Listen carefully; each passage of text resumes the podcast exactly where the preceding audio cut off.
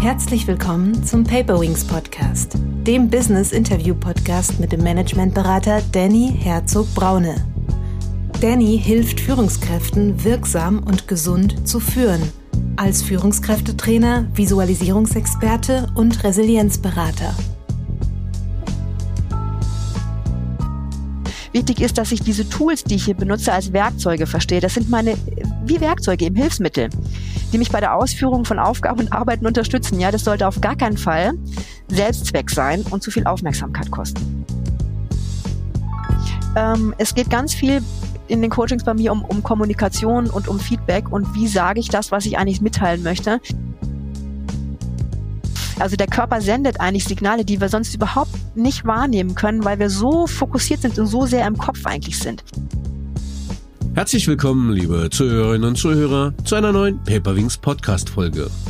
Heute folgt der zweite Teil zum Thema Wie gelingt professionelles Online-Coaching? Für diese Folge habe ich die Führungskräftetrainerin, Coachin, Autorin und Professorin Dr. Stefanie Rödel eingeladen. Zur Person. Professor Dr. Stefanie Rödel ist promovierte Philologin, Professorin für Coaching und Supervision an der IU, der Internationalen Hochschule, und leitet dort das Fachgebiet Human Resources. In Forschung, Lehre und Praxis engagiert sie sich insbesondere für die Professionalisierung von Beratung. Als einen Forschungsschwerpunkt verfolgt sie digitale Beratungsformate unter Einsatz von künstlicher Intelligenz und Avatarkommunikation.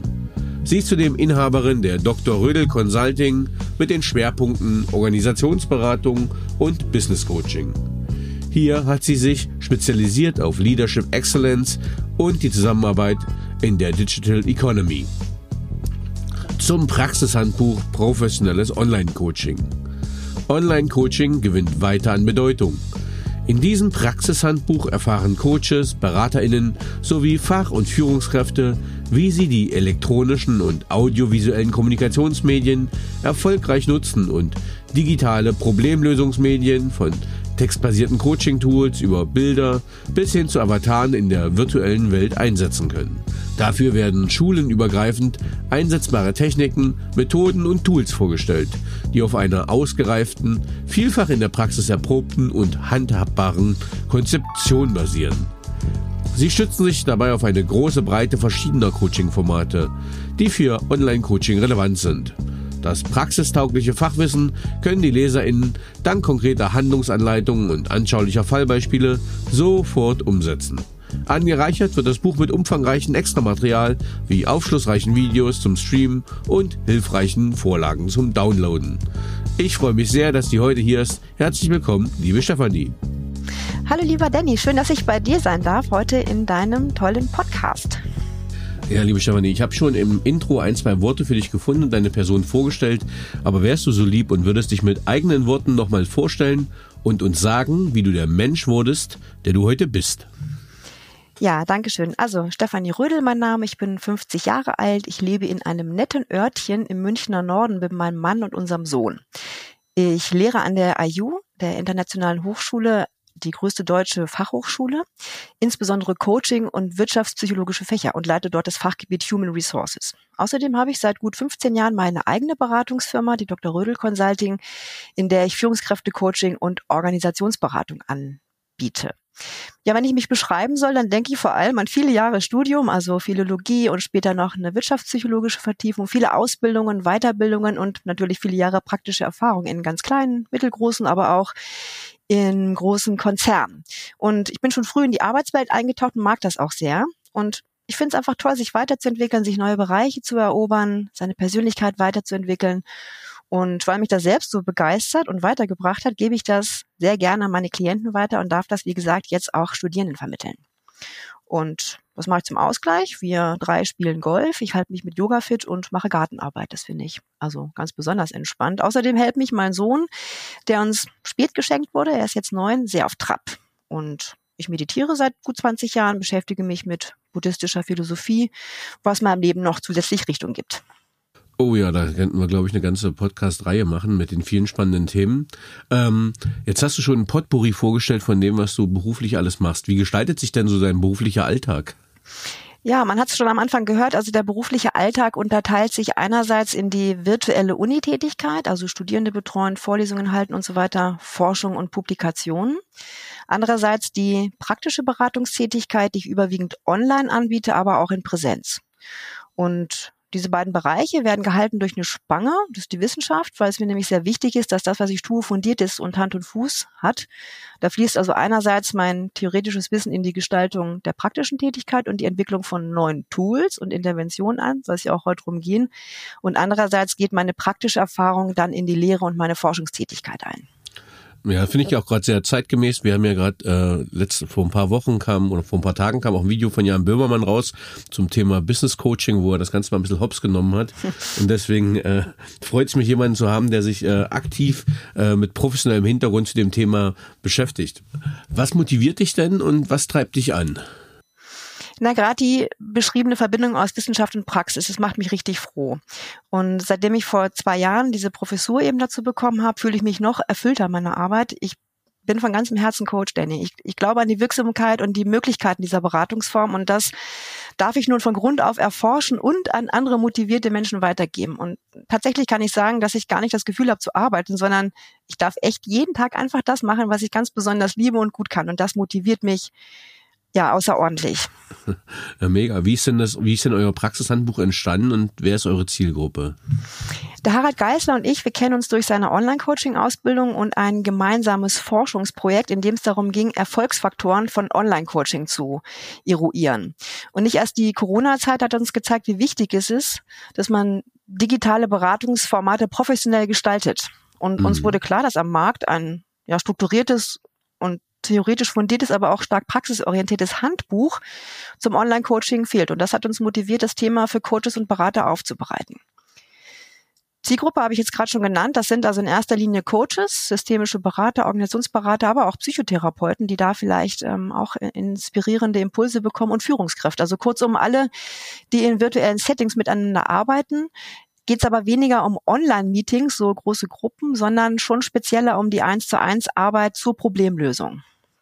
Ja, es geht in eurem Buch auch um Online-Coaching-Tools. Was verstehst du darunter? Also ganz genau. Also Online-Coaching-Tools stehen sogar ganz stark im Zentrum unseres Handbuchs. Das sind Tools, also digitale Instrumente, die Coaches und Klienten dabei helfen, eine effektive, effiziente, gut gelungene Online-Coaching-Sitzung durchzuführen.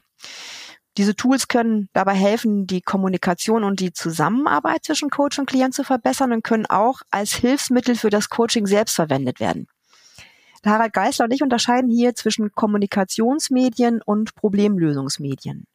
Also Kommunikationsmedien sind zum Beispiel Telefon, Sprachnachrichten und vor allem, was die meisten ja nutzen, audiovisuelle Kommunikation via Zoom oder Teams. Problemlösungsmedien nutzen wir im Coaching, um die Coaches dabei zu unterstützen, ihre Problematik konkret zu bearbeiten. Und zwar sowohl im Selbstcoaching als auch im Dialog mit dem Coach. Die lassen sich grob gliedern in digitale Tools, zum, wo man was schreiben kann, wo man was zeichnet und malt. Dann haben wir digital textbasierte Tools, also vorbereitete Fragesets zum Beispiel ähm, digital bildbasierte Tools und Tools, mh, die Arbeit mit Avataren in virtuellen Welten anbieten. Und dann noch eine kleine Unterscheidung ist, dass wir auch synchrones, also gleichzeitiges und asynchrones, also zeitversetztes Arbeiten mit den Tools unterscheiden. Da gibt's verschiedene digitale Anbieter, die man als Coach kostenpflichtig, aber auch kostenlos nutzen kann, um eben den eigenen Coaching-Prozess zu gestalten.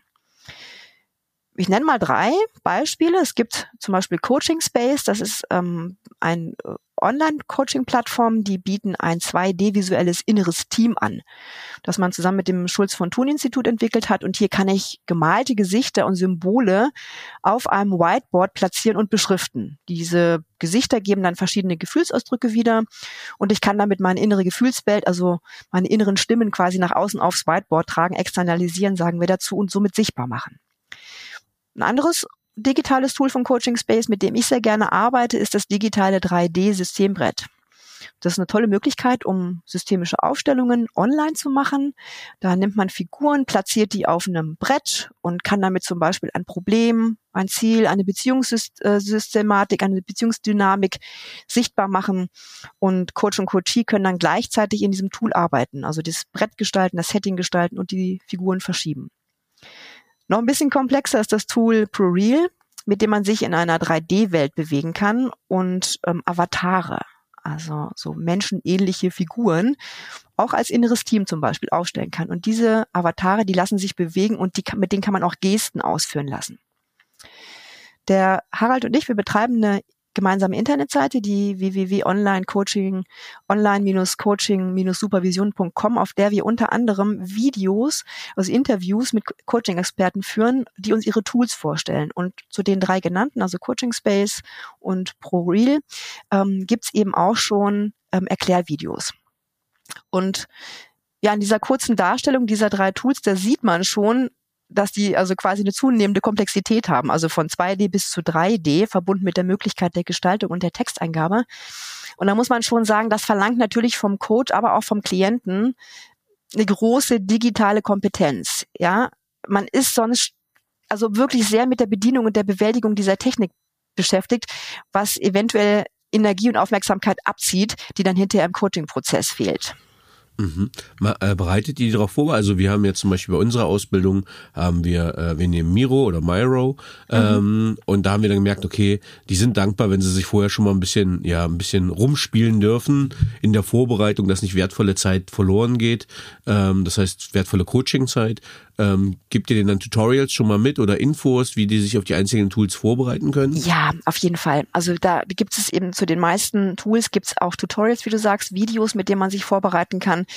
Wir geben im Vorfeld auch den Zugang, dass die schon mal so ein bisschen rumspielen können, vielleicht auch gerade, wenn man jetzt so eine, so eine Welt aufbaut oder wenn man so sein inneres Team da aufstellt, dass man schon mal ein bisschen das probiert hat, ja, dass man da nicht so völlig äh, äh, überfordert ist von der Technik weil, ähm, wie gesagt, das zieht ansonsten wirklich die, also auch die Coaching-Kompetenzen ab, ja, weil man dann als Coach damit beschäftigt ist. Also man sollte selber als Coach damit äh, gut vertraut sein, gleichzeitig auch den Klienten an, anleiten können und eben auch den Klienten durch das Ausprobieren vorher ein bisschen die Hürde nehmen. Also die Angst auch davor, dass die jetzt da irgendwie vor dem Coach performen müssen. Ja, das, sind, äh, das muss man bedenken, dass der eine oder andere auch ein bisschen unsicher wird. Ja, ja. Also ich habe das schon erlebt, dass die Zielgruppen sehr unterschiedlich digital affin sind und auch unterschiedlich behend sind. Bei manchen, denen zeigt man das, der funktioniert das sofort, Drag and Drop. Die haben das intuitiv drauf und andere braucht man wirklich eine halbe Stunde, äh, bis die dann ein Textfeld generieren können etc. Mm, ja, genau.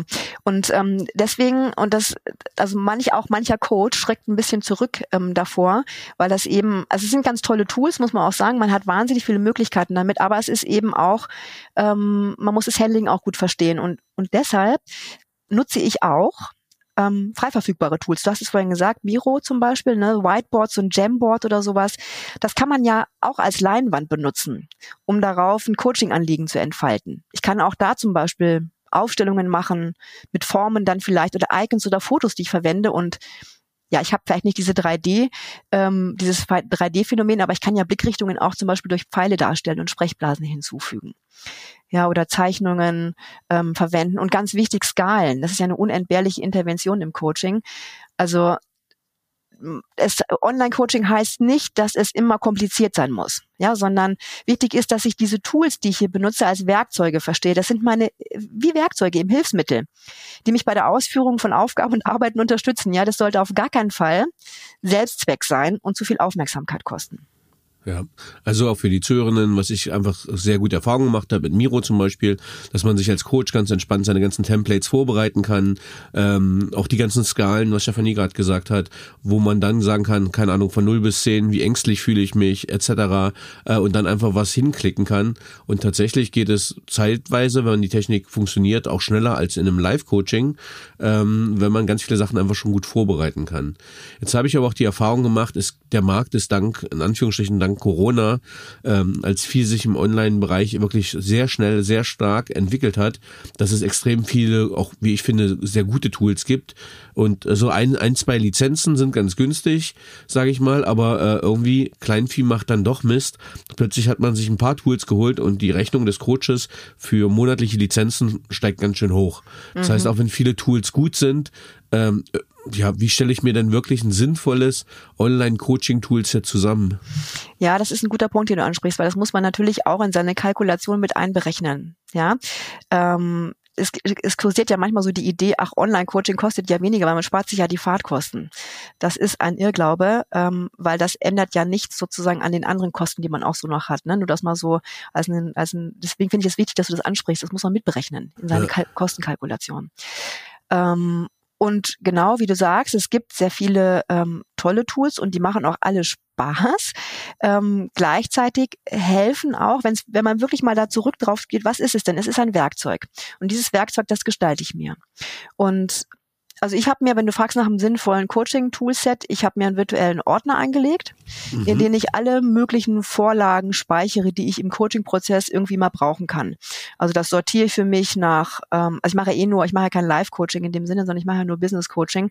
Aber da habe ich dann mit Führungskräften brauche ich immer irgendwelche Organigramme, die ich beschriften kann, Prozessbilder oder Schaubilder oder hm, ich habe da Vorlagen von Stärken- und Schwächenanalysen, die Change-Kurve, smarte Ziele, dass ich die kurz erklären kann, Stakeholder-Analysen, sowas, weißt du, Balance Scorecard, ja. ähm, Verantwortlichkeiten, Rollenmatrix und so weiter. Und da gibt's tatsächlich von ähm, super tolle, fantastisch gestaltete und kostenlose, auch editierbare Vorlagen auf slidehunter.com oder Canva. Ja, und die kannst du dir einfach für dich anpassen. Das, das, das heißt, wenn ich so überlege, wie ich früher auch, äh, wie viel Zeit ich investiert habe in Präsentationen basteln und so, muss man eigentlich gar nicht mehr. Ne? Wenn man da ein bisschen guckt und das einfach für sich dann ähm, verwendet, was es da so gibt, äh, da kann man sich einfach ein guten, gutes Vorlagenset zulegen. Das ist jetzt mal so an, was man so an, an, an Vorlagen hat. Und dann ähm, darum soll es ja heute auch insbesondere gehen, entwickle ich mir ständig neue Interventionen, indem ich zum Beispiel analoge Interventionen transformiere in so ein virtuelles Format, also Wunderfrage zum Beispiel. Da habe ich mir ähm, eine Skala angelegt, also ich mache das ein bisschen anders, ich mache die Wunderfrage mit einer Skala, Wunderfrage mit Masterplan nenne ich das und ähm, da habe ich diese Skala sozusagen vorbereitet und dann kann ich die einfach rausziehen, wenn ich das habe und kann mit dem Klienten da arbeiten oder ein Dramadreieck aus der Transaktionsanalyse, lässt sich auch wunderbar visualisieren. Das sind ganz einfache Sachen, Ressourcenbaum oder sowas, ja. Und ähm, übrigens als ein kleiner Tipp, diese ähm, Intervention haben wir beschrieben in unserem Praxishandbuch und über die Internetseite stellen wir auch Vorlagen kostenlos zur Verfügung. Also die darf man sich da einfach runterladen. Ja, und ähm, ja, also weißt du, einfach ein bisschen kreativ sein. Auch so Interventionen, Fragensets zur Biografiearbeit lassen sich fantastisch umsetzen in digitalen Formaten. Ganz einfache Intervention, ich weiß nicht, Glückskleeblatt zum Beispiel, das kennst, so ganz einfache Formen ne, mit vier Blättern und da sollen sich die Klienten so an Glückssituationen erinnern, die sie irgendwie weitergebracht haben im Leben und dann Stichworte da reinschreiben.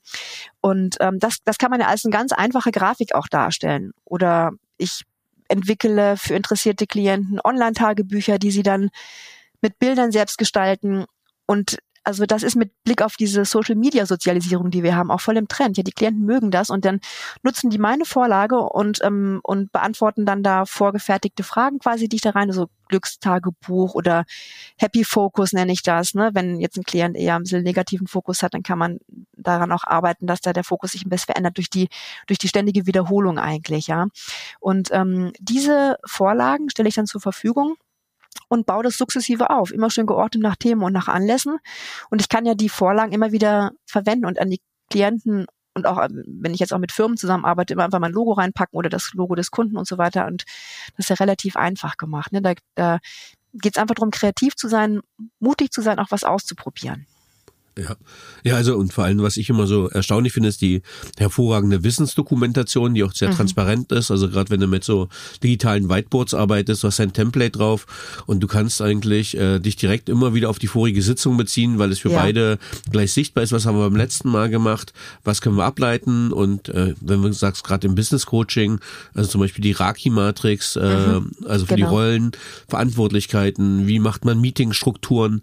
Das heißt, du kannst eine, eine einen schönen Folgeverlauf darstellen. Wir haben das jetzt gerade bei einem großen Konzern, wo wir ein großes Führungskräfteteam begleiten, wo wir wirklich, äh, man sieht die erste Sitzung, was haben wir gemacht äh, von der Stacy Matrix, bewegen wir uns in einem komplexen, in einem äh, chaotischen oder einem einfachen Umfeld, was leiten wir da für Tasks ab. Und so hat man wirklich einen Verlauf über viele Sachen. Und jeder kann jederzeit nochmal zugreifen, sich die Sachen nochmal runterladen, anschauen und das finde ich tatsächlich ein äh, eklatanter Vorteil gegenüber äh, dem, ich sage mal, händischen, wo man Flipcharts irgendwas macht und das nur fotografieren kann und dann eigentlich nicht mehr editieren kann. Ja, unbedingt. Du, da, dazu komme ich gleich, weil äh, ähm, ich erzähle gleich noch ein bisschen was zum Online-Journal und wie ich das nutzen kann. Ähm, ich würde gerne noch mal kurz einen Appell loslassen, nämlich auch an die durchaus sich zuzutrauen, sich selber Tools zu entwickeln. Also das eine ist, ähm, und das finde ich toll, wie du das gerade beschrieben hast, weil genauso also tatsächlich genauso ist es auch echt nützlich für den, den Klienten, dann auch nochmal da reinzugucken, ah, wie haben wir das gemacht, ne? Wie haben, und kann sich ja so eine Matrix auch weiterentwickeln. Ja, also beispielsweise am Anfang des, des Coaching-Prozesses hatte der Klient vielleicht noch eine ganz andere Sicht darauf. Und wie sieht das dann nach der vierten, nach der vierten Session zum Beispiel aus? Ne? Wo sieht, wo ordnet der dann vielleicht die, die Verantwortlichkeiten und die Rollen ein? Ja, und das muss überhaupt nicht hochkomplex sein, sondern es sollte vor allem eins sein, zum Klienten und zu seinem Anliegen passen und dabei unterstützen, dass er sein Ziel erreicht, nämlich sein Problem löst. Ja, und ähm, ich finde es immer gut, wenn man auch so Sachen an sich selber ein bisschen ausprobiert. Ich meine, sind wir mal ehrlich, wir haben doch alle noch unsere Themen so. Und wenn ich dann zum Beispiel ein neues Tool für mich entwickle ähm, oder eine Intervention, dann probiere ich die mal mir aus. Ja, in so einem Selbstcoaching und schau mal, ob das Handling gut ist und ob es auch wirklich den, den Zweck erfüllt. Und wenn ich sage, ja, check, passt, dann baue ich da eine Intervention raus und schwupp ist die wieder in meinem Set drin. Ja, und so, so, so wächst mein Werkzeugkasten eigentlich jedes Mal ein bisschen weiter. Ja, und dann hat man, wie du sagst, ne, dann hat man einen schönen Köcher, den man situativ, wo man einfach ja. den richtigen Pfeil rausziehen kann und sagen kann, okay, damit kann ich mein Ziel erreichen. Ganz genau. Ähm, wenn ich jetzt ein Online-Coaching vorhabe, wie sollte ich mich darauf äh, effektiv vorbereiten? Wenn du selber ein, ein Coaching machen möchtest, na, also grundsätzlich ähm, finde ich es total hilfreich, dass ich mit äh, Fragen vorab zur Zielklärung äh, arbeite. Ähm, das kann ein etwas umfangreicher Fragebogen sein ähm, oder auch einfach ganz einfache systemische Fragen. Also wenn ich wirklich frage, was ist das Ziel, das Sie in diesen vereinbarten fünf oder sechs oder zehn oder was auch immer ähm, Sessions erreichen möchten? Woran werden Sie merken, dass Sie Ihr Ziel erreicht haben? Was möchten Sie hinterher in den Händen halten? Was möchten Sie konkret erarbeiten? So, weißt du, also und das, ähm, das hilft schon mal im Vorfeld, dass sich die Klienten strukturieren und ich kann mich natürlich auch ein bisschen besser vorbereiten einfach. So das, damit, damit starte ich schon mal, dann habe ich schon mal eine erste Idee, worum es so im Groben geht. Mhm. Manchmal ändert sich das noch, ne? Also weil der Klient vielleicht auch einfach so ein bisschen so, ähm, einen blinden Fleck hat oder sowas und dann selber noch nicht genau weiß, worum es eigentlich geht. Aber es hilft schon immer erstmal auch ein bisschen so einzugrenzen, was das Ziel ist und worum es eigentlich gehen soll. Manchmal gibt es auch Anliegen hinter dem Anliegen, dann kommt noch was ganz anderes bei raus. Da muss man einfach auch flexibel bleiben und vielleicht nochmal die Ziele anpassen. Aber grundsätzlich finde ich es gut, nicht so ganz unvorbereitet da reinzulaufen. Und ähm, und dann habe ich ja auch schon mal so eine grobe Idee, ähm, wenn ich weiß, ist es eine Führungskraft oder ist es ein Executive, wo, da sind ja nochmal unterschiedliche Anforderungen oder auch Anliegen typischerweise, dass ich mich vorher schon mal ein bisschen sortiere und anhand des Anliegens ungefähr schon mal eine Idee bekomme, so welches Tool könnte da zum Einsatz kommen. Ähm, ist manchmal auch ganz anders. Wie gesagt, muss man flexibel bleiben. Und ich lege immer ein Online-Journal an. Ein Online-Journal ist eine gemeinsame Datenbasis, auf die wir gemeinsam zugreifen, in der wir synchron, asynchron arbeiten. So, das habe ich immer schon mal vorbereitet. Und ähm, in diesem Online-Journal habe ich zum Beispiel auch bestimmte Fragen, die immer wiederkehren, es ist ein regelmäßiger Reflexionsprozess angeleitet wird und so weiter. Also ich gehe schon ziemlich gut vorbereitet eigentlich in, dies, in das Coaching rein und bin dann aber offen dafür, was dann kommt. Ja, ketzerische Frage, wenn du sagst, du arbeitest asynchron und ich sag mal, die kriegen Hausaufgaben auf mit Fragen, ähm, wie gewissenhaft machen die das? Oder äh, kommen die manchmal in eine Sitzung rein und sagen, uh, äh, stimmt, sollte ich machen, habe ich vergessen, können wir es jetzt machen? Eigentlich eigentlich nicht. Also ja. eigentlich habe ich gute Erfahrungen damit, weil die wollen ähm, sich auch, ähm, also dann liegt ein grundlegendes Motivationsproblem zugrunde. Das kann ich aber auch sprechen, ansprechen, ja. Aber in dem ähm, Online-Journal, das erkläre ich gleich noch ein bisschen, was das ist, ähm, arbeite ich meistens mit ähm, Google Drive äh, und da kann ich ja zum Beispiel auch Aufgaben vergeben. Ja, ich markiere dann was ähm, und schreibe dann einen kleinen Kommentar und weise eine Aufgabe zu. Und die Aufgabe wird dann quasi ähm, erfüllt. Das muss man vorher natürlich klären. Ich, also ich bin ja nicht die Lehrerin, die da irgendwie oder irgendwie jemand den Auftrag gibt. Das muss, ich muss mir natürlich vorher das Okay einholen, dass das so ist. Aber meistens, wenn ich das eben vorher so abkläre und frage, ähm, und die Leute haben gesagt, jawohl, das, das will ich, finde ich eine gute Idee, dann machen die die Aufgaben auch. Das sind natürlich Einladungen. Ist auch ein bisschen die Frage, wie formuliere ich das? Ich lade dazu ein. Ich sage ja nicht, du musst jetzt und bitte bis dann, sondern mach in deinem Tempo und so. Es wäre schön, wenn du das ähm, ein, zwei Tage vorher noch machst, ähm, damit ich mich auch bestmöglich vorbereiten kann, damit du das bestmögliche Ergebnis erzielst und so. Und dann funktioniert es eigentlich ganz gut. Was sind so die typischen Anliegen, wenn du im Business Coaching bist, äh, was du mit Führungskräften im Coaching machst?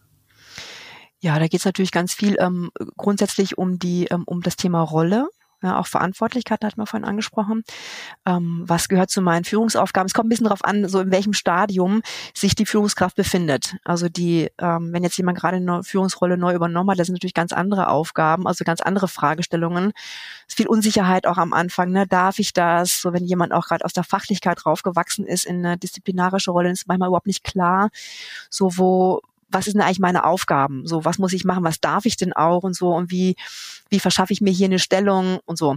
Das, dann hat das Coaching manchmal auch einen Trainingscharakter. Ja, ähm, dann äh, verwende ich da zum Beispiel auch wieder äh, Unterlagen, die ich dann zur Verfügung stelle oder wo ich einfach mal so grundlegende Führungsmodelle irgendwie mal erkläre, die habe ich dann auch in einem bestimmten Ordner. So Trainingsmaterial ist das dann mein Ordner Trainingsmaterial für, für neue Führungskräfte oder Trainingsmaterial für, für länger äh, schon aktive Führungskräfte oder für Executives und so weiter. Die haben ein bisschen unterschiedliche Bedarfe, wie gesagt. So das ziehe ich dann aus der Tasche quasi, poste das dann mit rein und ähm, kann mich darauf beziehen. So und ähm, ansonsten geht's ganz viel. Dreh- und Angelpunkt ist Kommunikation, also Feedback auch. Ne? Wie gebe ich ein klares, konstruktives Feedback, was auch ankommt, ähm, was natürlich oft auch mit inneren, inneren Hindernissen verbunden ist. Ne? Darf ich das jetzt so sagen und so weiter? Also das ist ein bunter Mix, Danny, du kennst es selber. Ist, und es sind ganz oft, ähm, kommen die Leute eigentlich mit, mit einem vordergründigen Führungsthema, ja, sie haben ja Schwierigkeiten mit einem Mitarbeiter und es natürlich kommen dann auch oft sag mal, persönliche irrationale Überzeugungen oder Schwierigkeiten, ähm, Position zu beziehen und so weiter aber grundsätzlich quasi die ganze Palette eigentlich des Führungscoachings, wo es um ähm, Zielentwicklung geht, ähm, Rollenklärung, ähm, Aufgabenklärung und so weiter. Na, ich, genau, ich wollte einfach nur mal abgleichen, ob äh, es nur bei mir so ist oder auch bei anderen, dass man sagt, okay, man macht eigentlich eine Zielklärung, man hat eine Idee des Ganzen mhm. und nach der ersten Sitzung merkt man eigentlich, okay, wir haben gerade ein ganz anderes Thema. Äh, mhm. Ich glaube, wir dürfen uns hier drauf mal fokussieren, denn äh, das ist äh, relevanter als das andere Thema, was du adressiert hast. Mhm. Ähm, genau. Ja, muss man rausfinden, du, aber dafür sind natürlich solche, ähm, also für, für mich ist mein, äh, mein super Tool ist immer das innere Team. Wenn ich merke, ah, da sind so ein bisschen widerstrebende Kräfte, ähm, Ne, also dann hilft es mal ganz wunderbar, um so Sachen transparent zu machen oder das Dramadreieck oder sowas. Ne? Es ist, äh, es ist manchmal erschreckend simpel. Ähm, es geht ganz viel in den Coachings bei mir um, um Kommunikation und um Feedback und wie sage ich das, was ich eigentlich mitteilen möchte. Weil die haben ganz oft äh, Themen, die sie eigentlich platzieren möchten und wissen nicht genau wie. Und ähm, ne, oder, oder wie, wie kann ich das auch mit, mit Nachdruck sagen, ohne jemanden dann irgendwie zu überfahren und so weiter. Also ganz viel auch damit so seine eigene Position zu finden. Mhm.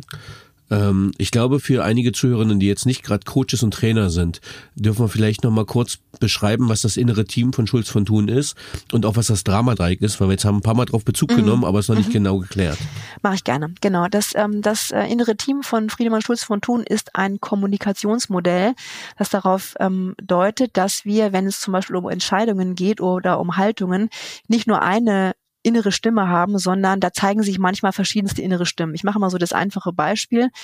Eine Führungskraft steht vor der wichtigen Entscheidung, soll sie eine höher gestellte Position annehmen oder nicht.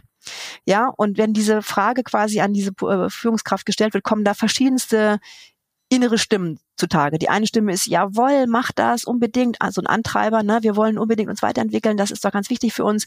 Und dann gibt's eine andere Stimme, eher so was Ängstliches, nein und bloß nicht, das ist viel zu viel Arbeit, wir schaffen das nicht. Oder ähm, vielleicht auch ein etwas ähm, gemütlicherer Anteil, oh nein, ich will nur so neue Tätigkeiten einarbeiten. Und das ist total wichtig, ähm, auch zu hören, diesen inneren Stimmen zuzuhören. Das ist also nichts Pathologisches, ja, ist ganz normal. Wir haben die alle, diese verschiedenen Stimmen, aber wir sind uns dessen nicht immer bewusst. Und es ist hilfreich, diese Stimmen sich mal bewusst zu machen, um dann eine fundierte Entscheidung zu treffen und vielleicht auch ein bisschen zu gucken, wo habe ich so widerstrebende Kräfte. Es gibt vielleicht manchmal eine Stimme, die will unbedingt ganz dolle etwas und dann gibt's aber etwas, was dann das Ganze hemmt. Und das ist eine Form von Selbstsabotage. Und das kann ich damit sichtbar machen, indem ich verschiedene Figuren oder auch Klötze oder Kissen, was auch immer, ja, wie ich arbeite, aufstelle, die in einem bestimmten Abstand zueinander stelle und ähm, damit sehen kann, so wer steht denn wo. Und dann kann ich denen auch eine Stimme geben. Ich kann da vielleicht Zettelchen dazu schreiben, was diese, wie die heißen, was die sagen. Ähm, ich kann dann in einem psychodynamischen Ansatz auch zum Beispiel diese einzelnen Anteile miteinander in Beziehung gehen lassen. Also was braucht jetzt zum Beispiel diese eher ängstliche Stimme von diesem Antreiber oder was wünscht sie sich von dem, um selber quasi diesen Schritt mitgehen zu können? Mhm. Und das das Dramadreieck. Genau, super, genau. super, super. genau, das Dramadreieck ist, äh, geht auf den Eric Byrne zurück aus der Transaktionsanalyse und da geht's äh, drum, Drama zeigt ja schon, dass wir ähm, hier etwas mit etwas mit einer Form von Theater zu tun haben. In dysfunktionalen Kommunikationssituationen, nicht in, in, in normalen, sondern in, wirklich in Situationen, die nicht gut laufen, übernehmen wir oftmals bestimmte Rollen. Und in dem Dramadreieck gehen wir davon aus, dass wir das Opfer haben, den Verfolger und den Retter. Und das sind verschiedene Rollen, die wir ähm, immer wieder unterschiedlich einnehmen können. Also beispielsweise eine ähm, äh, Führungskraft sagt zu ihrem Mitarbeiter, ähm, nie machst du deine ähm, Aufgaben so, wie ich sie dir sage, ähm, nie erreichst du deine Ziele, also typisch Verfolger. Ja, dann habe ich den das Opfer, das sagt, ich kann überhaupt nicht so arbeiten, ich habe viel zu viel Arbeit und du priorisierst nicht. Also da habe ich zum Beispiel erstes Opfer und schwupp dreht sich's um und geht in den Verfolger. Oder ich habe dann manchmal mischt sich noch eine dritte Person ein. Es können aber auch die gleichen Personen sein. Also Führungskraft schwenkt dann um zum Retter und sagt, ja, aber ich will dir ja nur helfen, ich meine es ja nur gut damit, ich will doch auch, dass du weiterkommst in deiner persönlichen Entwicklung. Ja, so und diese ähm, Rollen können sich, da, das ist ganz fluide, wie das äh, läuft. Ja, also man schwenkt quasi in einem Gespräch selber um. Das können wie gesagt zwei Personen sein, es können aber auch tatsächlich drei Personen sein. Also dass ich dann vielleicht noch eine Kollegin habe, die dann einspringt. Aber das stimmt, was die Kollegin sagt. Wir können hier überhaupt nicht so viel abarbeiten, weil du uns zu viele Ziele gibst. Ja, und schwupp habe ich da quasi erstmal einen Retter und einen Verfolger. Bisschen ja. kompliziert, kann man äh, nachvollziehen? Äh, ja und nein und das ist gerade der perfekte Aufhänger, denn ich fand, ich bin ja gerade, es war so wie so ein schönes Hörbuch gerade mit deinen äh, verstellten Stimmen, perfekt und gleichzeitig verliert man natürlich den Überblick und jetzt kommen mhm. genau ja diese Tools, äh, dazu, wo man sieht, okay, ich bringe die in eine Beziehung, ich stelle die da, ich visualisiere die ja. äh, und ich sehe es und ich kann es einordnen und in Relationen setzen und da kommt, sage ich mal, die Wirkmächtigkeit dieser visuellen Tools, glaube ich, einfach zur Geltung. Absolut. Und da, ähm, äh, auch da ähm, kann man natürlich verschiedene Komplexitätsstufen einfach nutzen. Ich kann das beispielsweise einfach mit Pfeilen darstellen und mit also wirklich ein Dreieck einfach aufkritzeln von mir aus auch auf dem Whiteboard, ganz einfach. Formen dazu packen und dann ähm, die einzelnen Rollen und die Personen dazu ordnen. Oder ich kann eben auch ein komplexeres Tool nehmen, wie beispielsweise das, äh, das Systembrett, das 3D-Systembrett von Coaching Space und kann da nämlich auch dieses, das ganze Brett drehen. Ich kann da quasi durch die Augen der jeweiligen Teilnehmer, Gesprächsteilnehmer auf die anderen schauen. Also das ist schon sehr ähm, intensiv auch, ja. ja. Ähm, für die Zuhörenden ähm, vielleicht nochmal die Empfehlung an die Folge mit Harald Geisler von der Vorwoche. Äh, da sind wir auch nochmal tiefer auf der, vor allem auf diese 3D-Avatare auch nochmal eingegangen. Aber ähm, du hast vorhin schon mal ein paar Mal angedeutet, das Online-Journal. Ähm, wozu kann ich es einsetzen und was ist das genau? Also das Online-Coaching-Journal ähm, trägt eigentlich dem dieser Besonderheit des Online-Coachings Rechnung, nämlich, dass man dann wunderbar dokumentieren kann. Du hast es vorhin auch gesagt. Das habe ich im Präsenzcoaching in der Form ja eigentlich nicht. Ne? Ich sitze oder stehe mit dem Klienten im gleichen physischen Raum. Ich schreibe vielleicht auch ein bisschen mit oder dokumentiere mit Fotos. Aber meistens unterliegt das gesprochene Wort einer starken Flüchtigkeit. Und hinterher denken dann die Klienten so, oh, ich habe so tolle Ideen gehabt und sowas, aber irgendwie wie ist wie weg. Und das verflüchtigt sich so. Und ähm, das kann man mit dem Online-Coaching-Journal aufhalten. Ja, ich habe hier nämlich die Möglichkeit, einen wirklich kontinuierlichen, konsistenten Dokumentationsprozess voranzubringen, so wie du das vorhin auch beschrieben hast, wie du das mit deinen Klienten machst. Wunderbar, genauso arbeite ich tatsächlich auch. Ja, wir haben ähm, zum Beispiel ähm, ein Drive, ein äh, Google Drive Dokument, in dem wir gemeinsam arbeiten. Da speichere ich alles Wichtige ab, lege das an einen zentralen Ort ab, Passwort geschützt natürlich mit der Cloud und so weiter und Server muss man auch immer auch ähm, mitdenken, ähm, dass das auch die Datensicherheit äh, auf jeden Fall gewährleistet ist. Ähm, zur gemeinsamen Bearbeitung. Schicke dann Link und dann gebe ich die Freigabe und dann kann man darauf ähm, gemeinsam arbeiten. Das ist das, was ich vorhin meinte, was ich vorher auch schon anlege. Ne? Das, das customize ich dann auf den Kunden, schreibe den Namen da rein, mit passenden Bildern, die jetzt zu diesem Typ Mensch meiner Meinung nach passen, kann der natürlich dann nochmal selber gestalten.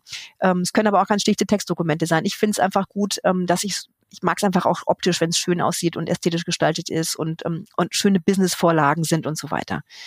Und ähm, in diese in dieses Online-Coaching-Journal packe ich dann auch schon eben Vorlagen, die wiederkehrende Reflexionsfragen haben, enthalten zu Beginn, zum Ende einer Coaching-Sitzung.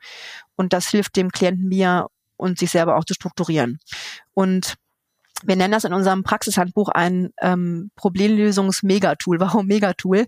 Weil es quasi dazu dient, all die anderen Problemlösungstools zu organisieren, wie zum Beispiel das Whiteboard oder Avatare. Da kann ich, kann ich zum Beispiel Screenshots machen, wenn ich ähm, eine schöne Sitzung gemacht habe und ich habe irgendwie ein ganz tolles Bild entwickelt in diesen Avataren. Ich habe gesagt vorhin, die, die Avatare im ProReal zum Beispiel, die können sich bewegen, ja, dann habe ich dann eine ganz tolle Geste, irgendwie Freeze und die, die, die packe ich dann da rein. Oder wenn ich die Sitzung aufgenommen habe, dann kann ich da zum Beispiel den Link reinmachen. Ähm, ich kann das, kann auch das, das Tool nutzen als äh, Whiteboard, kann zeichnen, Skalen machen und so weiter. Und ganz praktisch, ähm, in der Videokonferenz rufen wir dieses Tool dann gemeinsam auf mit geteiltem Bildschirm und arbeiten dann da drin. Und ähm, Transferaufgaben habe ich, hast du vorhin schon gefragt, kann man machen, ne? Verhaltensexperimente zum Beispiel, anregen, Reflexionsaufgaben. Das heißt, das ist für uns eigentlich der Dreh- und Angelpunkt der Kommunikation und der Anliegenbearbeitung und hat ähm, den, ähm, äh, du merkst, ich bin ganz begeistert von dem Tool, aber ich finde das so super, weil das ist äh, tatsächlich, du, äh, das ist ja auch so eine, ein bisschen so eine Entwicklung. Ne? Als ich angefangen habe mit dem Online-Coaching, da hatte ich irgendwie wahnsinnig viele verschiedene Dokumente, dann hat man die irgendwie in, in verschiedenste Ordner abgelegt und hinterher ist man gar nicht mehr dann, äh, hast, du, hast du da reingeguckt und nochmal in den Ordner kommt man ganz durcheinander und irgendwann kam ich drauf, nee, das packe ich jetzt alles in eins, ist doch total super und habe dadurch eigentlich einen durchgängigen ähm, Dokumentationsprozess. Und also es macht einen Unterschied, das habe ich wirklich gemerkt, weil es einfach, es ist irgendwie nachhaltiger, ähm, weil es diesen Veränderungsprozess des Klienten so unterstützt. Ja, wir haben eine Interaktion, das fördert die Verbundenheit mit den Coaches, weil man die eigentlich die ganze Zeit auch verbunden ist, ne, auch über den Coaching-Prozess dann hinaus in den Zwischenzeiten. Vertrauen wird gestärkt, Beziehung gestärkt und, und vor allem dieses, dieses gemeinsame Gehen und das gemeinsame Dokumentieren, also dieser ko-kreative Schöpfungsprozess, den visualisiere ich gemeinsam mit dem Klienten und führe ihm dabei seine eigene Entwicklung durchgängig, anschaulich, ästhetisch aufbereitet vor Augen. Ja, das, das meinen wir, wenn wir sagen, ko-kreatives, lebendiges, ästhetisches Kunstwerk. Ja, stimmt. Das habe ich, äh, genau das, was habe ich halt auch gefragt, mhm. was er damit meinte. Und das äh, finde ich total stimmig. Also ich habe, ich habe angefangen damals mit Procreate, das ist eigentlich eine Illustrationssoftware, äh, so die Sachen zu visualisieren, aber das war quasi nur in eine Richtung. Das heißt, nur ich konnte da das mhm. drauf machen und tatsächlich habe meine Protokolle damit gemacht, habe das geteilt, aber nur ich konnte da wirklich drauf zeichnen. Und das, was du sagtest, hatte dann fünf, sechs, sieben, acht Aufzeichnungen, die habe ich dann auch geteilt. Aber dieser Schritt, das in den Journal dann gleich zu kopieren, das festzuhalten und dass man wirklich äh, in einem Follow-up-Prozess, man sagt, okay, mhm. was haben wir letzte Woche gemacht? Man braucht ja nur die Bilder als Reminder Reminder. Das heißt, du brauchst die Texte gar nicht durchgehen. Was haben wir letzte Woche gemacht, sondern du siehst das ja. Bild und es flammt eigentlich sofort wieder auf und sagst, ah ja, genau. Genau, du kannst auch dann zum Beispiel, das mache ich ganz gerne am Ende von einer Coaching-Sitzung, ähm, nochmal so Reflexionsfragen. So, was war heute das Wichtigste? Oder was war heute das Wertvollste für mich? Oder was sollten wir unbedingt festhalten aus dieser Sitzung? Weil, also zum einen dokumentiere ich natürlich so ein bisschen mit auch für mich, ähm, will aber auch beim Klienten natürlich gleichzeitig sein. Ähm, deswegen das, was was er oder sie am Ende dann so rausköchelt, rausfiltert, das ist meistens so auf den Punkt und das lasse ich dann selber da reinschreiben. Und dann hast du ja auch eine Form von Dokumentation nochmal zusätzlich. Ja, also das ist immer das Spannende, weil manchmal denkt man ja, weil man sich ja selbst tausendmal hört am Tag, mhm. ähm, ähm, hast du doch alles schon mal erzählt und dann, wenn du so fragst, so was war dein Golden Nugget? Ja, genau, äh, schön. Ne, ja. Nehme ich auch so gern und dann kommen manchmal Sachen raus, damit rechnet man überhaupt nicht. Ja, genau. Aber wo man irgendwas, äh, eine Redewendung, ein Leitsatz, irgendwas gesagt hat und das ist, hat was aktiviert, was in Bewegung gesetzt und das fängt dann an zu arbeiten und da nehmen die Leute was mit. Total. Und das finde ich auch voll wichtig, da immer wieder auch äh, äh da immer innezuhalten, weil so ein Online-Coaching-Prozess, gerade wenn man jetzt so in diesem Business unterwegs ist, so, so wie wir beide, da wird's mal ganz schnell effizient.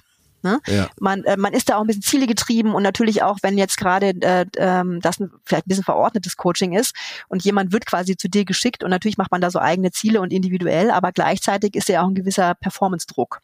Und das ist ja völlig hinderlich im, im Coaching-Prozess. Und ähm, deswegen versuche ich immer wieder, diese so innezuhalten und mal auch das Anliegen des Coaches immer wieder nach vorne zu bringen.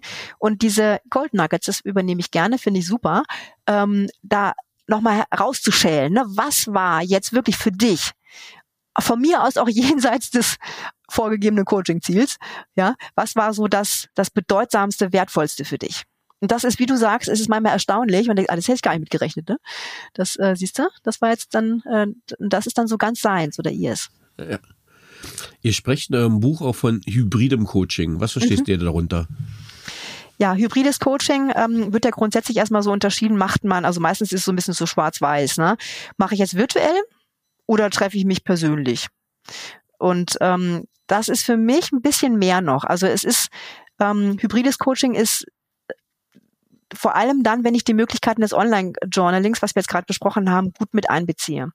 Also zum einen entscheide ich zum, gemeinsam mit dem Klienten, wie und wo wir uns treffen, ob auch gerade ein persönliches Treffen oder ein virtuelles Treffen zielführender ist. Manchmal geht's gar nicht anders, weil die Person irgendwo ganz anders ist man, oder man hat nur virtuelles Coaching vereinbart, gar keine Frage. Aber ähm, gerade durch diese Co-Kreation, die ich gerade beschrieben habe, also dieses asynchrone Weiterarbeiten zwischen, zwischen den Sitzungen an den Anliegen, ist dieser Problemlösungsprozess ja noch viel intensiver und präsenter. Das heißt, das ist auch eine Form von Hybridität. Das heißt, ich habe nicht nur on, off, also und auch nicht nur virtuell und Präsenz, sondern es ist eigentlich mh, mm, eine ganz äh, intensive gemeinsame Reise. Ja, und ähm, ich kann ja auch das hybride Coaching nochmal anders definieren. Zum Beispiel, indem ich ähm, Körperarbeit mache oder Aufstellungen gar nicht nur am Bildschirm, so wie wir das gerade gesagt haben, dass ich dann Dramadreieck aufmale oder Systembretten virtuelles benutze, sondern ich kann ja zum Beispiel auch die Person aufstehen lassen und eine Stühlearbeit machen oder eine Aufstellung, also eine Aufstellung zum Beispiel mit dem inneren Team, selber Figuren holen lassen und dann sagen, du was, ne, und quasi, die, dass die Person das haptisch in der Hand hat. Das ist auch eine Form von, von Hybridität.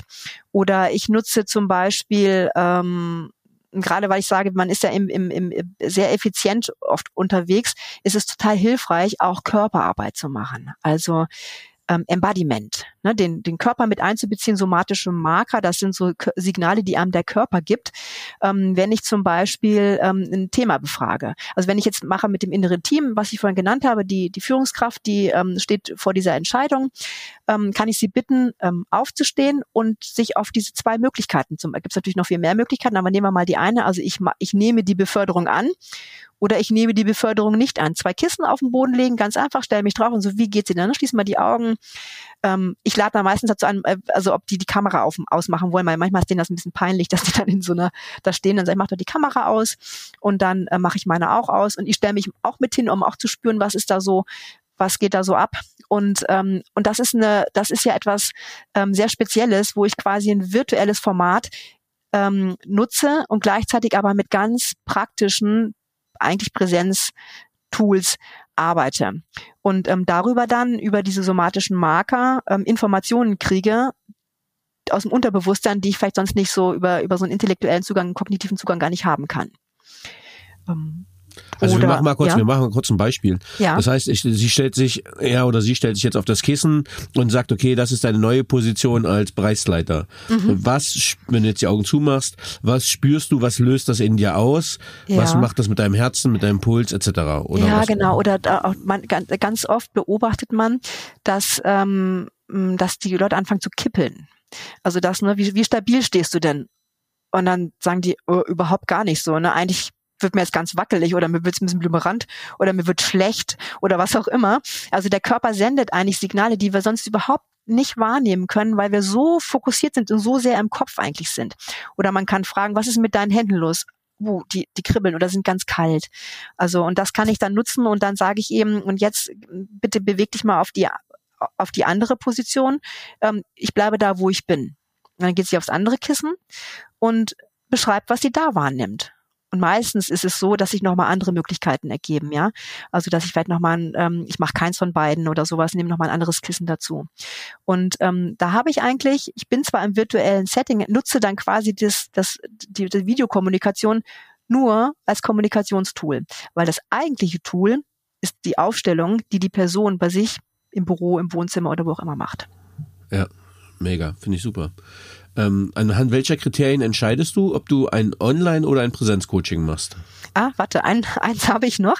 Das ist nämlich total wichtig, weil umgedreht geht's genauso. Ich kann ja auch zum Beispiel, wenn ich mit meiner Klientin in einem Präsenzsetting bin und dann fällt mir ein, ah, eigentlich ProReals, Avatare. Das wäre doch jetzt super, um mal ähm, eine Aufstellung zu machen. Dann kann man ja auch zum Beispiel gemeinsam mit dem Klient, mit der Klientin zum Bildschirm gehen, am Bildschirm arbeiten, aber man befindet sich im gleichen Raum. Ja, also die Möglichkeiten sind da unendlich. Ja, also gerade ich denke da an die Meetingräume, die ich kenne, so in, die sind ja in der Regel inzwischen bei den Unternehmen relativ gut ausgestattet. Kleiner Meetingraum, großer Fernseher, mhm. abgeschirmt und man kann mit so einem HDMI-Kabel einfach seinen Rechner anschließen. Ja, genau. Online ist man auch, ähm, das heißt, man kann die, die Tools auch sehr schnell zurückgreifen, die man ja eh meist in der Cloud hat und damit äh, im direkten Zugriff. Ja, und damit hast du halt den Vorteil, ähm, dass du die Klienten nicht überforderst. Also, weil du kannst ja dann äh, so ein bisschen komplexere Tools, kannst du ja dann bewegen. Quasi die Person sagt, jetzt soll sie nach da gehen oder du, du kannst ganz, ganz anders anleiten. Die Klienten sind dann ein bisschen mehr ähm, ähm, bekommen mehr Unterstützung von dir. Gerade wie gesagt, wenn es so 3D-Tools sind und so weiter, kann das manchmal hilfreich sein. Ja, also mir fällt gerade noch spontan ein gutes Beispiel ein, was wir sehr gut einsetzen, ist zum Beispiel einfach Lego Serious Play, was man tatsächlich mhm. online auch super nehmen kann. Ja. Wenn man so das innere Kind mal bastelt oder die Rollenerwartungen oder Unternehmen und tatsächlich durch die Technik heutzutage alles kein Thema mehr, das mal hochzuhalten, zu zeigen, ähm, was sieht man hier, was ist hier abgebildet, äh, wieso hast du das so und so gemacht. Also äh, mit einfachsten Mitteln, die man auch zusenden kann, ähm, ähm, kann man maxim, also eine extrem gute Wirkung erzielen. Mhm. Ähm, ich habe es eben schon mal gefragt gehabt. Ähm, ähm, anhand welcher Kriterien entscheidest du, ähm, ob du ein Online- oder ein Präsenzcoaching machst? Ja, manchmal ist es quasi vorgegeben, ähm, weil Online-Coaching von vielen Firmen ja auch genutzt wird, gerade aufgrund der Orts- und Zeitunabhängigkeit. Ja, ähm, aber nicht immer ist das virtuelle Setting passend. Wenn man die Wahl hat, ähm, entscheide ich eben manchmal auch, ähm, dass ich mich mit der Person persönlich treffe, ähm, wenn es sich einrichten lässt. Auch gerade wenn ich merke, oh, das ist ein trotz des Business Settings ein ganz persönliches Thema oder da ich vermute, dass da irgendwie doch was Persönliches dahinter liegt, was natürlich nur, was ich bearbeiten kann äh, als Coach. Ne? Ich bin ja kein Psychotherapeut, das ja. muss ich natürlich vorher ganz klar ähm, ja. abklären. Ähm, aber wenn ich jetzt die die Klientin oder den Klienten als ein bisschen instabil erlebe, im Vorgespräch schon, da rollt vielleicht mal ein Tränchen oder sowas, dann ähm, ziehe ich auf jeden Fall ein erstes persönliches Treffen vor, ähm, um auch einzuschätzen, ähm, wie stabil ist die Person denn? Weil äh, man muss sich hier im Klaren sein. Also wenn jetzt da jemand kollabiert quasi, ja, emotional, ähm, äh, und man, man kann ja da nichts machen. Man ist ja dann, man ist ja dann in, äh, nicht, nicht direkt da, kann ich in den Arm nehmen oder sowas. Das heißt, es muss auf jeden Fall handelbar sein. Und ähm, manche Themen eignen sich auch nicht so gut tatsächlich ähm, für ein Online-Setting, gerade wenn es vielleicht um eher um Misstrauen geht oder sowas, ja, also eine Person ist sich nicht ganz sicher, ob sie den Kollegen oder den Chef, äh, den, der, der Chefetage vertrauen kann und so weiter, dann ist immer auch gut rauszugehen, ja, zum Beispiel mal einen Waldspaziergang zu machen oder so. Ähm, je nachdem, was man auch bearbeiten muss. Wie gesagt, das, da, am Ende entscheidet auch das Anliegen. Manche Anliegen sind so klar und es geht einfach wirklich darum, zu sortieren und gemeinsam ein Ziel zu entwickeln und sowas Kognitives und ganz Praktisches, ähm, dann ist das natürlich ganz wunderbar. Aber manchmal, ähm, gerade wenn ich mit Executives arbeite, die haben ja nochmal ganz andere Themen. Die braucht manchmal einfach nur jemand, der zuhört. Oder dann kann man sich auch ganz wunderbar, ich sag's jetzt mal so, im Wald spazierend ähm, austauschen und dann ist auch schon viel geholfen. Aber ähm, wie gesagt, manchmal lässt sich gar nicht anders einrichten. Die Klientin ist in einem anderen Land, braucht mich sofort als Sparringspartnerin. Dann ist natürlich das, äh, das Online-Coaching auch ganz wunderbar geeignet. Also unter anderem, ja, ich habe ja die ganzen anderen Vorzüge schon aufge, aufgeführt, ähm, wann äh, Online-Coaching auch ähm, super eingesetzt werden kann. Ja, also vielleicht für die Coaches und TrainerInnen, was meine Erfahrung ist, äh, gerade was du gesagt hast, wenn man so den ersten Termin hat, ähm, man kriegt natürlich als Berater extrem viel Kontext mit, wenn man selbst mal in so ein Unternehmen dann reingeht. Ne? Man atmet so die Atmosphäre, äh, wie reagieren die Leute, wie schauen die, wie ist der Umgangston, wie ist, sagen wir so, das Flurklima, wie ist es, wenn man irgendwo reingeht und wird auch diese ganzen somatischen Marker, also Körperspannung, Zittern, ähm, Nervosität, das kriegt man tatsächlich in Präsenz dann bei heikleren Themen ähm, einfach klarer, klarer mit. Man kann mehr mitfühlen im Sinne von wahrnehmen. Ja, man sieht ja auch äh, mehr, ne? Man sieht ja die ganze Person. Du siehst ja bei einem Online-Coaching eigentlich nicht so richtig so, was passiert da unterm Tisch, ne? Wie stehen die Füße oder wo guckt die Person jetzt hin? Ähm, man spricht immer viel davon, so ja, dass das so eine Kanalreduktion ist. Das kann manchmal auch Vorteile haben. Also das, ich würde jetzt nicht einfach nur sagen, äh, das ist besser oder schlechter wegen dieser Kanalreduktion. Da gibt's ja noch viel mehr. Aber ähm, ich ich finde es wichtig, was du sagst, weil die ähm, dieser Punkt mit den somatischen Markern, ich habe das vorhin so so betont, weil ich finde, das wird im Online-Coaching auch vergessen. Man rutscht da oft so in dieses Kognitive so ab, weil man auch so zielgetrieben ist und so effizient arbeiten kann, was ja auch toll ist. Gleichzeitig plädiere ich immer dafür, immer wieder auch mal runterzufahren und mal zu wirklich auch diesen der Arbeit ähm, so psychodynamischen Elementen auch Platz einzuräumen. Ja, genau. Also äh, ich, ich nehme mal mich hier, seitdem ich einen Mac habe, mein größtes Thema sind Fenster, also Fenster hin und her schieben mhm. ähm, und die zu arrangieren. Und plötzlich bin ich total technisch fokussiert mhm. und nehme ganz viele Sachen vielleicht gar nicht so bewusst wahr, weil ich mich gerade auf die Technik fokussiere, ja. um das Tool zu starten, um das alles anzuklicken und nehme das meinem Gegenüber nicht so intensiv war, wie es in einem Präsenzcoaching wäre. Und gerade so bei heikleren Themen, äh, ich sag mal Kick-Off-Meetings, Kennenlern-Meetings, mhm. finde ich es immer ganz hilfreich. Und wenn man dann die Vertrauensbasis geschaffen habe. Also ja. das ist auch meine Erfahrung. Immer, gerade wenn es jemand Neues ist, ich hingeschickt werde, erstmal die Vertrauensfühlung aufbauen wenn die dann da ist, kann man viel leichter und auch gut ins Online switchen, weil die sagen, okay, der nimmt das nicht auf, um das dann der Geschäftsführung zu schicken, sondern das ja, Vertrauen genau. ist, äh, ich sage mal, auf im Face-to-Face -face schon aufgebaut worden. Absolut, du sagst es. Ich möchte trotzdem eine Geschichte erzählen. Es war jetzt ja viel Corona, äh, also Corona bedingt, dass wir, also dass ich überhaupt nicht mehr zum zu den äh, Kunden konnte und ähm, habe sehr, sehr viele Coachings online gemacht und jetzt war ich dann vor einem halben Jahr sowas wieder dann bei meinem äh, beim großen Kunden in, äh, in München und äh, habe dann da zwei Leute getroffen und wir sind uns, ah Mensch, schön dich zu sehen, so um den Hals gefallen und dann irgendwann haben wir gedacht, äh, haben wir uns eigentlich schon jemals persönlich getroffen? Nee, hatten wir nicht. Ja, also Spannend. das fand ich, das finde ich so toll, ja. dass quasi auch, also was, äh, ne, man hat immer so ein bisschen Berührungsängste, denkt sich, ah, im Online-Coaching Beziehungsaufbau so schwierig, ist es überhaupt nicht. Es kommt auch ein bisschen darauf an, wie man sich als Person einbringt und ähm, wie man eben dafür sorgt, dass man eine gute Beziehung aufbaut. Und ähm, die ist ja ganz viel auch gestaltet durch eine durch gemeinsames Arbeiten, durch durch eine Zielkongruenz, durch durch ähm, jemanden gemeinsam nach vorne bringen, durch gemeinsame quasi gemeinsame Erfolgserlebnis und so weiter. Also das fand ich total interessant, weil ich, ich hätte es dir gerade nicht sagen können. Ne? Habe ich die jetzt schon mal, du wusstest es nicht, ich muss ein bisschen sortieren. Ach nee, Mann, das war ja in der Corona-Zeit und so, da haben wir uns überhaupt nicht gesehen. Ach toll, dich zu sehen. Das fand ich ganz toll, ja. Ja, ja, bin ich komplett bei dir. Also ich nehme einfach mal das Live-Beispiel, dass ich hier gerade eine Dozentin von der Coaching-Akademie, Ruth Maria Mattes, mit der ich jetzt auch ein Buch geschrieben habe. Ich habe die noch nicht einmal live gesehen, weil mhm. immer irgendwas dazwischen gekommen ist. Jetzt arbeiten wir seit anderthalb Jahren zusammen, sehr erfolgreich, ähm, aber haben uns noch nie live gesehen. Und äh, du musst natürlich auf anderen Kanälen dann schauen, dass du dir die Beziehungsebene auch äh, mit aufbaust. Du, den äh, Harald Geisler habe ich auch noch nie persönlich getroffen. Ach was. Nein, nein, nein, wir kennen uns auch nur aus dem virtuellen Setting. Ja, spa spannende Analogie. ja. ähm, aber dann sind wir vielleicht so auch ganz gut schon bei der nächsten Frage. Was sind denn so die wichtigsten Kompetenzen, die dann Online-Coaches oder Coaches allgemein brauchen, die hybrid arbeiten wollen? Mhm. Ja, das, ähm, ich würde das so ein bisschen unterscheiden. Ähm, einerseits in ähm, Technik, also Anwendung von Technik, dass ich natürlich zum einen erstmal ein gutes hochwertiges technisches Equipment habe. Das ist wichtig, dass ich das besitze, dass ich technisches Know-how habe, dass ich auch Datenschutz und Datensicherheit sicherstellen kann, so gut es geht. Ja, und natürlich sagst du, ähm, hast du vorhin auch gesagt, ja, man weiß ja nicht, wird das irgendwie abgehört oder sowas. Man weiß auch, am Ende weiß man nicht, wer noch mit im Raum sitzt. Ja, sagen wir mal ehrlich. Aber es gibt, gibt einfach, ähm, ne, das, dann muss einfach die Vertrauensbasis stimmen, dass man sich da sicher fühlt. Aber es gibt einfach noch ein paar technische Sachen, also wirklich ähm, eher Richtung Datensicherheit und die muss ich drauf haben. Was mache ich, wenn technische Schwierigkeiten auftreten? Ne, dass ich da Bewältigungsstrategien habe. Was mache ich, wenn der Internet aus, wenn das Internet ausfällt, dass ich auch mir dann zum Beispiel die, die, so wie wir das am Anfang gemacht haben, dass wir uns auch die Telefonnummern austauschen, dass wenn was schief geht, dass wir uns anrufen können, dass ich den, den Klienten anleiten kann, dass ich gute ähm, gute Hinweise gebe, um diese Tools auch gut zu gut äh, zu nutzen und dass ich das ähm, auch gut rüberbringen kann und quasi ein bisschen so die Angst nehmen kann.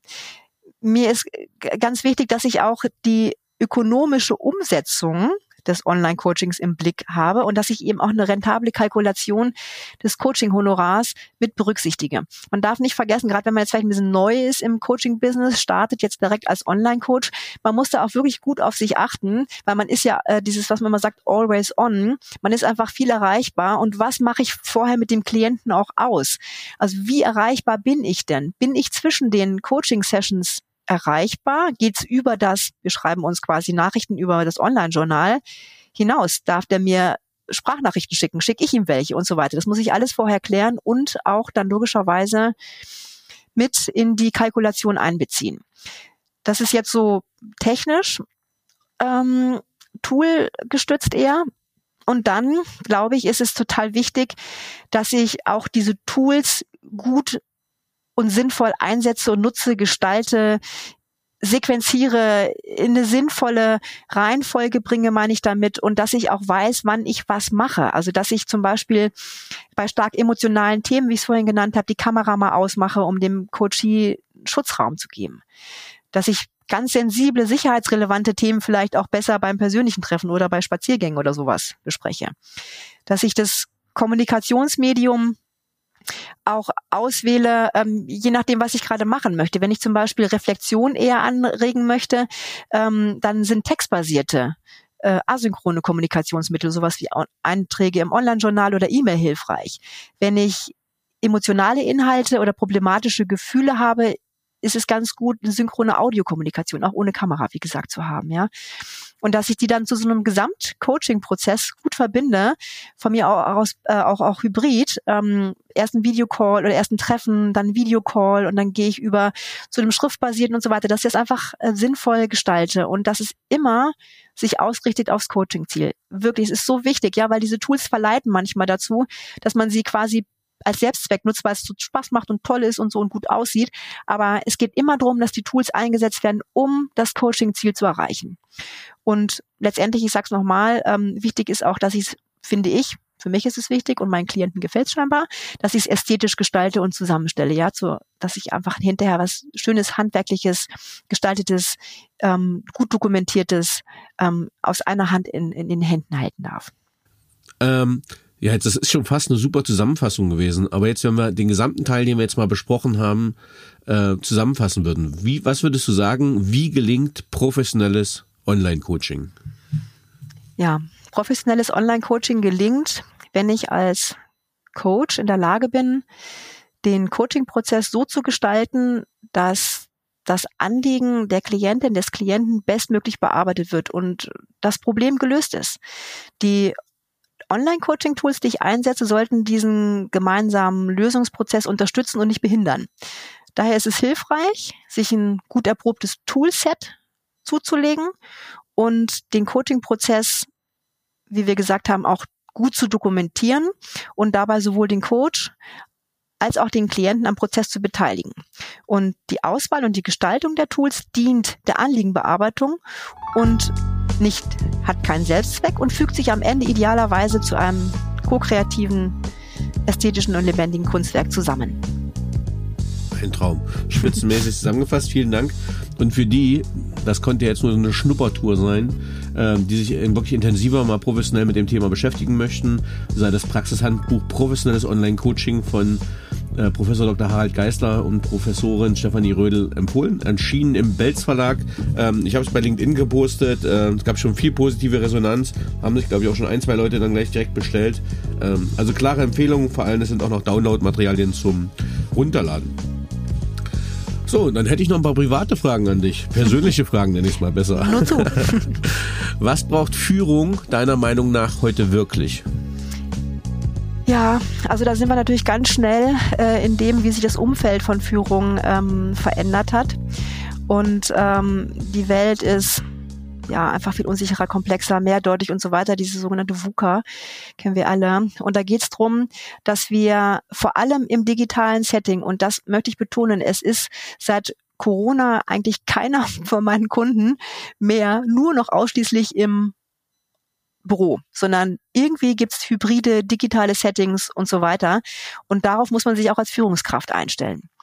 Und ähm, ich glaube, es ist ganz wichtig, so die Klassiker sind Flexibilität, ja, man muss heute in der Lage sein, sich da auf diese vielen Veränderungen, disruptive Veränderungen flexibel einzustellen und ähm, mitzukommen und dabei dann selbst als Führungskraft ruhig und stabil zu bleiben.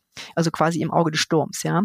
Ähm, Kollaboration ist ein ganz, ganz wichtiger Punkt. Ähm, diese Teams, die sich da ständig neu formieren und neu zusammengesetzt sind, ähm, das wird ja immer komplexer und, und äh, auch immer mehr ähm, Abhängigkeiten untereinander. Und das erfordert wieder mehr Flexibilität, denke ich. Und digitale Kompetenz sind wir mittendrin. Ja, ich muss als Führungskraft heute ja auch ähm, immer komplexere HR-Tools bedienen, ja, die mit Daten gefüttert werden wollen und die ich dann irgendwie auswerten muss. Und ähm, die Teamführung ist ja auch immer virtueller oder hybrider. Ja, da geht es ganz, ganz essentiell darum, auch alle einzubeziehen, allen die Informationen zur Verfügung zu stellen, damit die ihre Arbeit machen können und auch Beziehungen über Distanz herzustellen. Na klar, und dann natürlich die Themen wie ähm, Vision, ähm, das sind immer so Schlagwörter, auch Vertrauen, Empathie und so weiter. Es ist aber wirklich ganz, ganz wichtig, dass ich auch meine Mitarbeiter ermutige ähm, und sie dazu bringe, dass sie eben einfach viel eigenständiger arbeiten als vorher und viel mehr Verantwortung übernehmen und dann gleichzeitig auch ein Gefühl von Zusammengehörigkeit erschaffen. Also das heißt, dieses, das ist alles ähm, mehr als früher getrieben durch die durch das digitale Setting ähm, Aufgabe der Führungskraft. Ja, es gibt kein, es gibt kein Flurfunken mehr, ne? Also das merke das, ich. Ja, das, da, da muss man sich ein bisschen auf das verlassen, wo man dann, ähm, äh, was man dann so zwischendrin so ein bisschen hört. Aber auch das, sagen wir mal ehrlich, ich weiß nicht, wie das bei dir ist, aber in meiner Arbeit auch an der, äh, in, in, in den Meetings, die ich sonst so habe, ähm, man macht eigentlich kaum so ein, so ein, so ein Coffee-Chat eigentlich, ne, wie man den früher mal so gemacht hat. So Smalltalk geht so ein bisschen verloren.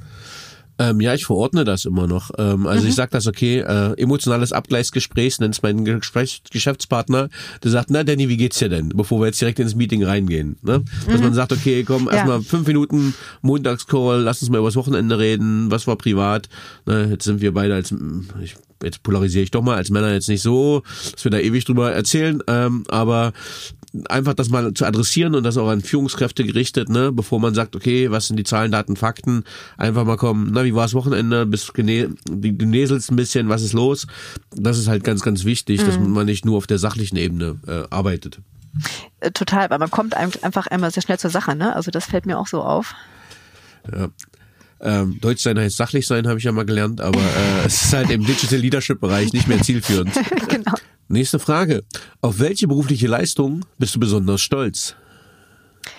Ja, die ersten zehn Jahre meines Berufslebens habe ich in einem Familienbetrieb gearbeitet. Wir haben, jetzt kommt's, also was völlig anderes, Zement importiert aus Südost- und Nordosteuropa, also so die gesamte Logistikkette abgebildet. Und ähm, ich bin damals ausgestiegen, weil ich mir vorgenommen habe, Coach zu werden. Und dieses Ziel habe ich mir konsequent Stück für Stück erarbeitet und mir damit meine persönliche Vision erfüllt. Und darauf bin ich stolz. Schön. Welche Fähigkeit bzw. Fertigkeit möchtest du gerne haben, die du noch nicht hast? Ja, das kann ich ganz äh, klar sagen, Geduld. da ist bei mir noch Luft nach oben. Meistens geht's mir nicht schnell genug und ähm, das möchte ich gerne noch verbessern. Mhm. Welche drei Bücher haben dich am meisten beeindruckt oder beeinflusst? Das ist echt schwierig, weil ich, äh, ich bin ja sehr äh, belesen und liebe es, Bücher zu lesen. Da lacht man auch über mich gerne. Im Freundeskreis, weil ich auch in meinem Urlaub Fachbücher lese, aber ich stehe da einfach drauf. Also es gibt viele Bücher, die mich äh, nachhaltig beeindruckt haben. Ich sag mal, was mir so spontan einfällt. Es gibt ein ähm, buddhistisches Buch über das Wesen des Geistes äh, von Kampopa, der kostbare Schmuck der Befreiung. Das finde ich sehr beeindruckend. Und dann ähm, ein Buch von Byron Brown, Die Befreiung vom inneren Richter. Und da geht es so drum, quasi wie man die innere, ähm, ja, den einfach den inneren Kritiker äh, mal zur Ruhe stellt, wie man produktiv damit arbeiten kann. Ähm, und dann ähm, Transaktionsanalyse habe ich vorhin schon erwähnt, ähm, finde ich auch sehr äh, eingängig. Ähm, da gibt es ein schönes Buch von ähm, Renate und Ulrich Dehner, Schluss mit diesen Spielchen, Manipulation im Alltag erkennen und wirksam dagegen vorgehen. Buch über Dramadreieck. Super, vielen Dank. Was waren die drei einflussreichsten Erkenntnisse, die deine berufliche Entwicklung bestimmten? Ja, das sind jetzt keine Erkenntnisse aus Büchern, sondern meine eigene Lebenserfahrung. Also erstens ist mir ganz klar geworden, schon relativ bald, ich kann alles erreichen, was ich mir vornehme, wenn das Ziel ganz klar ist und natürlich realistisch und attraktiv. Und wenn ich mich gut vorbereite und dranbleibe. Zweitens, ich habe jederzeit, in jedem Moment, die Möglichkeit, mich zu verändern und der Mensch zu werden, der ich sein möchte. Und drittens ist es notwendig, dass ich mich mit der Selbsterkenntnis beschäftige, also eine wirkliche wahre Innenschau, die ich nur über ja, ich sag's mal, unmaskierte Selbstreflexion gewinne, ne? so schmerzhaft und peinlich das auch sein mag. Aber das ist für mich der zentrale Schlüssel für die persönliche Entwicklung. Dann geht was weiter. Ja, das sind spannende Impulse gleich auch für unsere Coaches. Äh, das heißt, wir fassen uns auch an die eigene Nase. Ja. Na klar. ähm, wenn du mit einer historischen oder lebendigen Persönlichkeit einen gemeinsamen Abend bringen könntest, mit wem würdest du es gerne tun? Ich würde gerne mit Steve DeShazer essen gehen wollen. Das ist ein US-amerikanischer Psychotherapeut, der lebte 1940 bis 2005 und der ist der Mitbegründer des lösungsorientierten Ansatzes in der Psychotherapie, ne, wo es so darum geht, positive Veränderungen in ganz kurzer Zeit zu erreichen, indem man die Ressourcen und Stärken der Klienten nutzt. So die Wunderfrage zum Beispiel ähm, geht auf den zurück. Skalierungsfragen hast du vorhin erwähnt, mit denen wir auch arbeiten, Ausnahmefragen. Und da haben wir ja ganz viel aus, dem, aus der Therapie ins Coaching übernommen. Und da würde mich mal interessieren, was das so persönlich für ein Typ war. Ja, ob man ähm, so seine lösungsorientierte Art auch im Alltag spürt und wie er das so macht. Und dann würde ich ihn auch fragen, ob er und wie er mit den Techniken im Selbstcoaching arbeitet. Ja, spannend. Ja, trifft man auch, wenn man sich mit der positiven Psychologie beschäftigt, auch immer wieder auf mhm. Chaser. Ganz ja. spannend. Ähm, wenn du dein jugendliches Ich treffen würdest, was würdest du ihr raten? Also ich hatte ja vorhin gesagt, mir fehlt es manchmal an Geduld. Das war, als ich jugendlich war, noch viel schlimmer. Und ähm, da würde ich meinem jugendlichen Ich raten, den Dingen mehr Zeit zu geben. Also mehr nachdenken, das eine, nicht so viel intellektualisieren, was ja vielleicht auch schwierig ist, wenn man so jugendlich ist und so einen begrenzten Erfahrungshorizont hat. Und dann gleichzeitig auch schon damals hätte ich gewünscht, dass mir jemand sagt, dass man auch den Körper als Signalgeber zu Rate ziehen kann bei Entscheidungen und darauf vertrauen kann. Ja, ja, äh, habe ich lange ignoriert, äh, habe mich bis fast zum Burnout gebracht, mit Magenschmerzen, ja. allem drum und dran. Ne? Äh, ein bisschen, äh, manchmal nicht die eigene Härte zu sich, zu hart zu sich selbst sein, manchmal einfach drauf hören, wenn der Körper Signale gibt, weil der Geist sie ignoriert. Ja. Ja, genau. Und dann kommt nämlich noch der innere Richter dazu. Ne? Also deswegen das Buch, was ich vorhin genannt habe, also es kommt ja manchmal einiges zusammen. Äh, ich denke, einige äh, ZuhörerInnen werden sich das auch schon notiert haben, so wie ich auch gerade.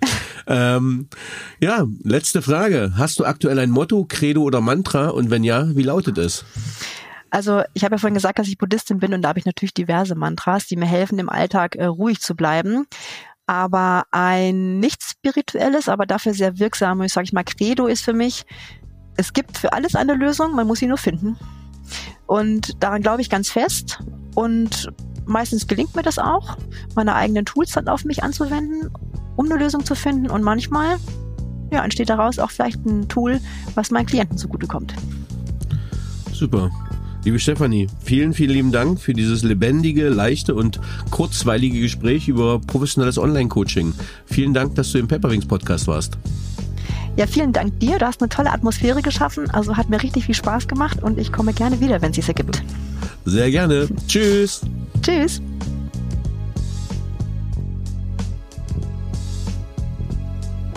So, liebe Zuhörerinnen und Zuhörer, ich hoffe, Ihnen hat dieser Podcast gefallen. Wenn er Ihnen gefallen hat, hinterlassen Sie gerne ein Abo, eine positive Bewertung und empfehlen Sie diesen Podcast weiter. Bleiben Sie gesund. Mit besten Grüßen, Ihr Danny Herzog Braune.